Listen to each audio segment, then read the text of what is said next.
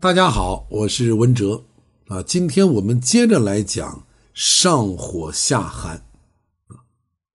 这个在女性群体当中，上火下寒这种情况是非常普遍发生的，而这个现象呢，对女性身体的危害又是特别巨大的啊。你像我们昨天讲到，人醒着的时候，阳是在体表的，阴气是在里面的；人睡着以后。这个阳气它要回来，啊，它一回来呢，就在里面乱窜。为什么呢？因为你阴不足，啊，阴阳不平衡，所以的阳在里面乱窜，乱窜你就睡不好觉，啊，而且它在乱窜的过程当中，我们知道阳有一个特点，就是外散的、积极的、啊兴奋的，这都属于阳，那么就会出现热力熏蒸，热力熏蒸。就会使阴虚的女性产生盗汗，啊，昨天我们就讲到这儿了，啊，那么我们强调一下这个“盗”，“盗”是强盗的“盗”，是偷盗的“盗”，啊，盗汗这两个字大家都非常熟悉，啊，那么盗汗的“盗”字，它到底代表什么意思呢？实际上，一个“盗”字。就说明了是你不愿意被别人拿走的东西，啊，你本身不愿意，别人硬给你抢走了，啊，硬给你偷走了。我们所损失的，就是我们身体最宝贵的东西。所以盗汗，这个汗是好东西，啊，由于我们身体内部的原因，导致了它被盗走了，是违背我们身体意志的。所以，由于阳是从里向外熏蒸人体的，很多女同志一定会出现五心烦热啊，就是阴虚的这种现象。两个手心啊，两个脚心啊，胸口啊，啊，这五心都是阴阳交汇的地方。那么阳占据了上风，就会发热。这个发热还不是发烧。那么，因为你睡觉的时候出现了这种烦热，你睡着以后有意无意的。都会把你的腿伸到被子外面去，这个时候虽然你体内的阳在熏蒸着你的身体，但是露在被子外面的两条腿却被外界的寒邪、风邪整宿整宿的禁住，啊，没有任何防御，天长地久，双腿就会因寒而气血循行缓慢，就会不通，不通会怎么样？不通则痛，啊，就会有那种发沉酸痛的感觉。如果这个时候你再不调理，三十多岁你还不去注意，四十多岁还不去注意，那就坏了。发展下去，风湿腿就会找上门来。同时，因为你体内有瘀，肝气不能舒展，气机凝滞，就会出现子宫肌瘤，就会出现卵巢囊肿，就会出现子宫内膜异位这些病症。所以，这个下寒啊。就下身寒凉，有如大自然冬天结冰。当气温降低，水流的速度会减慢，甚至结冰，水就淤了啊，瘀滞的淤。同样的道理，咱们女同志，你遭遇到下寒，气血循环也就会变慢，那么各个组织被淤堵，就会产生一系列的病理现象和损美性疾病。咱们一个听众朋友啊，就告诉我说，他从小就被全家呵护，啊，这个宝贝公主，不管他要什么，家里面都会尽其所能的满足他，啊，我相信所有的女孩子都特别希望自己像被公主一样来去对待，啊，那么对于小女孩来说，什么口味啊、色彩呀。名称繁多的冰激凌呢，一定是他们的最爱，啊，什么香蕉味的、草莓味的，啊，红豆沙、绿豆沙、蛋筒。就咱们这个听众告诉我啊，说这些东西他从小啊了如指掌，太熟悉了。他几乎每一个星期最少家人要带他去三到四次冰激凌专柜，啊，特别爱吃冰激凌。另外，他父亲做买卖啊，这个朋友也多。经常跟着父亲出去去吃啊，这个吃烤串啊，吃麻辣烫啊，吃火锅啊，吃这个冷锅串串啊，反正小的时候那是吃美了。那么除了这样的饮食习惯，她大冬天也喜欢穿裙子，绝对不穿毛裤啊。随着年龄的增长，爱美的这个天性就会展现的淋漓尽致。羽绒服嫌臃肿，她只穿各种好看的，但是比较单薄的大衣。到了夏天，家里面的空调基本上是开着的。啊，天刚刚一热，外出他一定是让他爸爸先把空调打开，等车里凉了，他才上车呢。那就是这么一种养尊处优的，被当公主一样捧着的这么一种生活，最终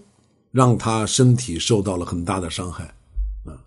从月经初潮开始就几乎没有正常过，很多年都是这样，痛经，月经的颜色发暗啊，甚至有的时候有血块。平常特别怕冷，很多时候呢入睡很困难，睡眠又非常的浅。只要吃点辣的，啊，上班以后如果是熬夜加班或者这个谈恋爱的时候情绪不稳定，或者工作上的压力一大，就会口腔溃疡。口腔溃疡对于他来说是习以为常、家常便饭。实际上，他的这个很有代表性啊，很多女孩都是这样的，小的时候没有注意保暖，长大呢又经常穿的比较单薄，啊，过多的去吃那些生冷的食物。这个工作以后又力求完美，啊，劳心劳力，经常熬夜，啊，透支精血，身体稍有不适就开始吃抗生素类的药物，你看我们这个打吊针的、打点滴的，现在啊。这一两年还稍微好一点点，啊，这个好一点点，我说的是稍微。你放到七十年代，很少有打点滴的。那个时候我们发烧啊，家长就让你喝水、喝姜汤，啊，捂上一身汗。实在不行了，到医院去打针。每个医院都有机注室，啊，就是打屁股针，很少有打吊针的。你看这二三十年下来。这个打吊针都成了一种时尚，很多女孩子呀喜欢这个别人呃关心她啊，喜欢别人疼她，喜欢别人呵护她，打个吊针，呃要拍个朋友圈啊，要拍个自拍，本身免疫力就很糟糕，本身就爱感冒，所以她就经常打针，经常吃抗生素，所以伤了肝，伤了脾，伤了胃，伤了肾，反正哪哪都伤了。啊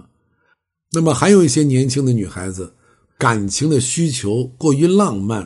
啊，在处理男女关系的时候呢，不懂得对自己进行有效的保护，所以多次堕胎，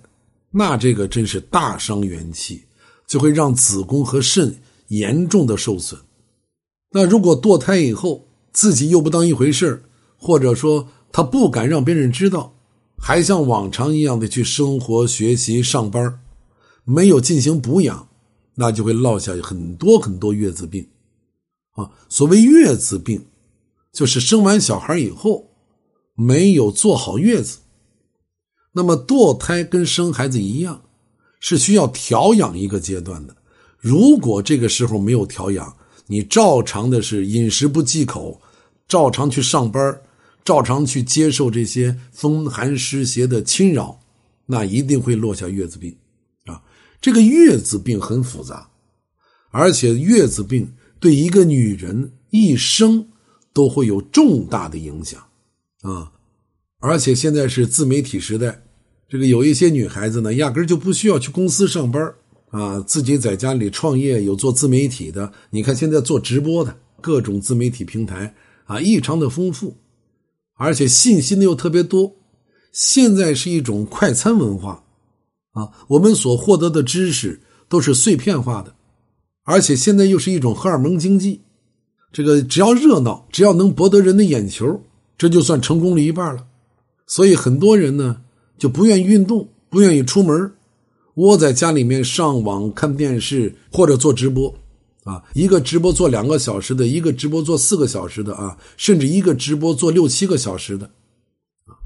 由于我们现在处在一个信息大爆炸的时代，各种各样的思潮、各种各样的诱惑，对于我们每一个人来说那都是巨大的。所以在这些海量的信息、门类繁多的诱惑之下，我们突然发现自己极其渺小。但是人的本性又是什么呢？不愿意承认自己的渺小。我需要别人来关注我，我需要别人知道我的存在，就是年轻人现在讲的刷存在感啊，那就造成了一种内心的焦虑啊。所以我们就要做到尽可能的出人头地，尽可能的让所有人知道我。啊，前几年有个词叫“寂寞空虚冷求关注”，所以我们的生活，包括我们的身体，就会在这种心理支配之下，被这些诱惑、被这些信息牵着鼻子走。我们买一个手机，刚刚买到手，掉到地上摔了一下，哎呀，你心疼的不得了，啊，赶快要拿起来，看有没有摔坏，啊，给它加上一个非常好的保护套，对吧？我们刚买个新车，就生怕呲一下碰一下，就包括你买个电动车新买的，你也怕呲一下碰一下。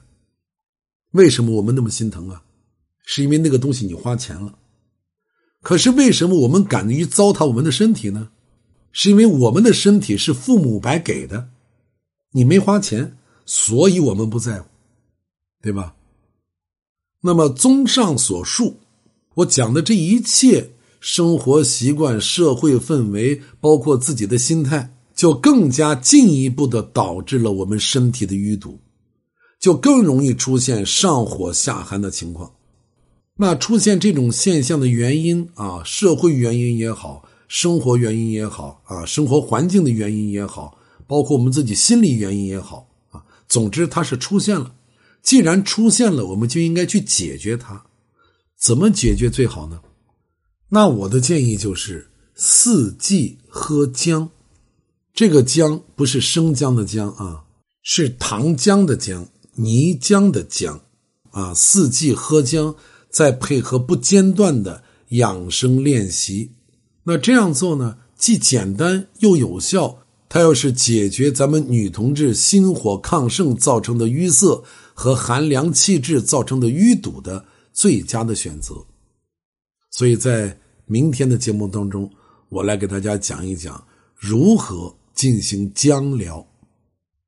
好，我们明天接着聊。